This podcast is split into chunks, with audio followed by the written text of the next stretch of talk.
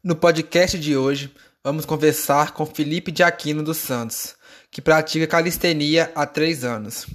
A calistenia é um tipo de treinamento que tem como objetivo trabalhar a força e resistência muscular, não sendo necessário usar equipamento de academia, até porque um dos princípios da calistenia é o uso do próprio corpo para aumentar a massa muscular.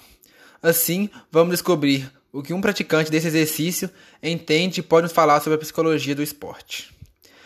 Vamos conversar sobre a introdução da psicologia do esporte. Esse é o nosso foco principal.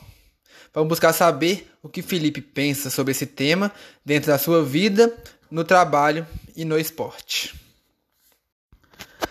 A psicologia do esporte é a ciência que estuda a otimização da performance de atletas e equipes através da compreensão da influência das emoções e sentimentos na boa realização do esporte. É possível auxiliar para que os resultados sejam os melhores possíveis. É considerado o estudo dos fatores comportamentais que influenciam e são influenciados pela participação e desempenho no esporte, exercício e atividade física. Levando em consideração, Felipe, quando você ouve sobre psicologia do esporte qual a primeira palavra que vem à sua cabeça? A primeira palavra que vem na minha cabeça é inteligência. Pense comigo. Você vai estar analisando internamente as suas emoções, os seus sentimentos e como os fatores internos e externos vão nos influenciar diretamente no rendimento mental e corporal diante da saúde. Felipe, como você enxerga a psicologia do esporte no seu dia a dia? Eu vejo a psicologia do esporte com constância. Logo ao acordar, eu percebo a infinidade de coisas que posso realizar ao longo do dia. Se eu tenho um olhar crítico sobre os meus afazeres, eu entendo que boa parte do tempo estarei treinando mentalmente, utilizando meu corpo para desempenhar determinadas funções e assim vendo um melhor resultado nos exercícios físicos. Você acredita que além das emoções influenciarem no desempenho do exercício físico, o próprio exercício físico em si pode vir a influenciar no seu dia a dia emocionalmente? Por quê? Com certeza, porque o corpo físico, tendo sendo estimulado e trabalhado corretamente, ele age diretamente numa cadeia complexa de reações químicas, influenciando, portanto, em nossos sentimentos e as nossas emoções. Você prioriza os exercícios físicos que utilizam mais a mente, como o yoga, ou a própria calistenia, como você faz? Ou prefere os exercícios físicos somente de força, como na musculação, na academia, um supino, assim por diante? Olha, no momento, eu prefiro os exercícios físicos que vão utilizar mais a mente, porque nesses exercícios eu tenho mais consciência corporal, vou entender como tudo funciona em perfeita harmonia Logo, eu vou conseguir trabalhar mais os membros do corpo com menos gasto energético e tendo uma maior efetividade, podendo assim iniciar posteriormente treinos de força e resistência e retornar com a calistenia. Sabemos que no alto nível, o psicólogo esporte tem um papel de ajudar indivíduos a encontrar um estado mental que possibilite seu melhor desempenho. A saúde mental contempla a nossa capacidade de sensação de bem-estar e harmonia. A nossa habilidade em manejar de forma positiva as adversidades e conflitos. O reconhecimento e respeito dos nossos limites e deficiências. Sendo assim, Felipe, qual sua relação em desempenho e saúde mental? A minha relação entre desempenho e saúde mental é diretamente proporcional. Quanto melhor eu estimulo e trabalho com o meu corpo, mais eu me sinto disposto, mais alegre, tenho vontade de fazer outras coisas, estudar melhor, entre outros. E também acabo que eu, que eu me sinto mais criativo. Felipe, você observa essa relação nas suas tarefas do dia a dia, como no trabalho, em tarefas domésticas e no meio social?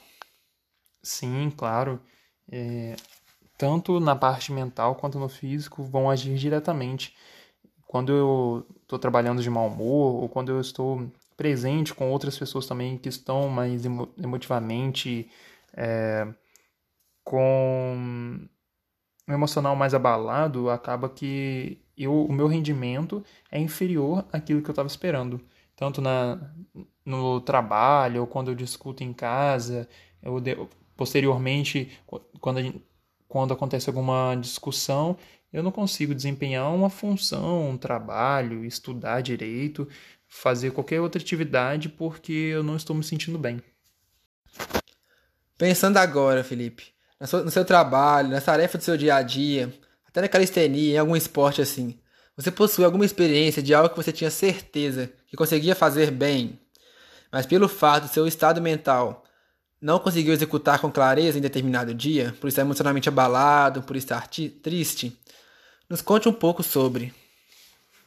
Claro, teve vezes que eu sempre fui mais de jogar xadrez, de jogar, de treinar calistenia e alguns movimentos que eu, eu sempre fazia e tinha o costume né, de fazer todos os dias praticamente quando eu não estava me sentindo bem, quando tinha algo me incomodando, eu estava com um pensamento ruim, ou aconteceu alguma coisa no circunstância do dia a dia que não estava legal, e eu chegava na hora que eu tinha certeza que eu ia fazer, desempenhar aquela função corretamente, com aquele ânimo, com aquela vontade toda, com aquele amor, aquela paixão que eu sempre tenho, eu acabou que eu não, não consegui fazer.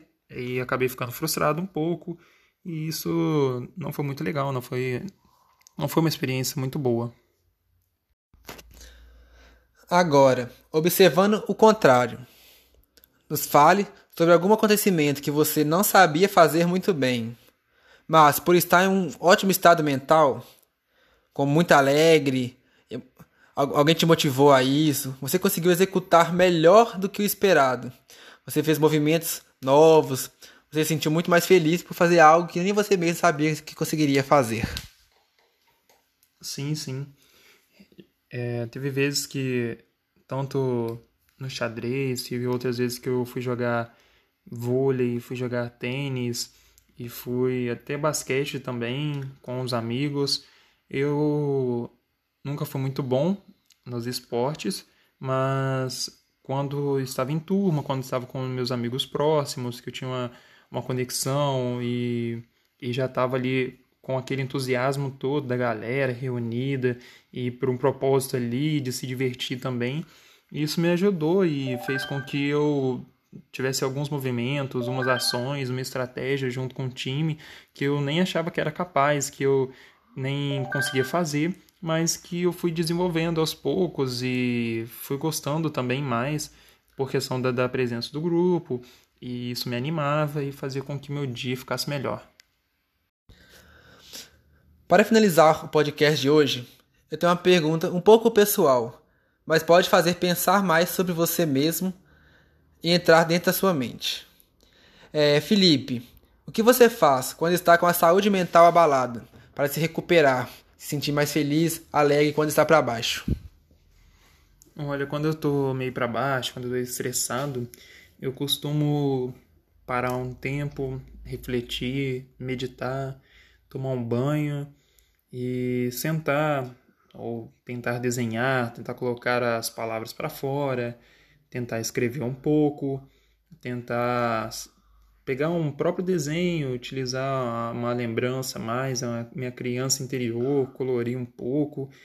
É, outras coisas também, gosto de desenvolver minha parte artística, tentar desenvolver a questão da musculatura dos dedos, que é tocar violão, é, aprender um pouco mais sobre as escalas e até tentar tocar um pouco de teclado, piano e escrever também, escrever poemas, escrever, tentar fazer algum tipo de redação, colocar, colocar as palavras para fora em geral.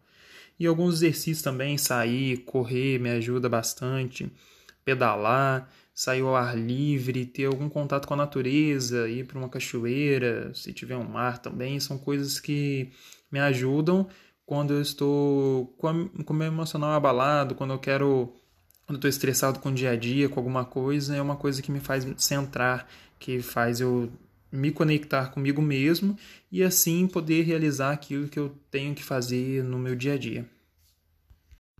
Olha, gostei muito de saber de suas respostas. Realmente, fazer essas diferentes coisas, como exercício, tocar violão, ajuda no dia a dia para melhorar a nossa emoção.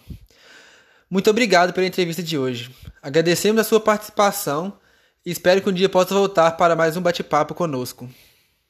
Eu que agradeço. Tenha uma boa noite. Agora encerramos o podcast dessa noite. Muito obrigado a todos os ouvintes e até a próxima semana. Tchau.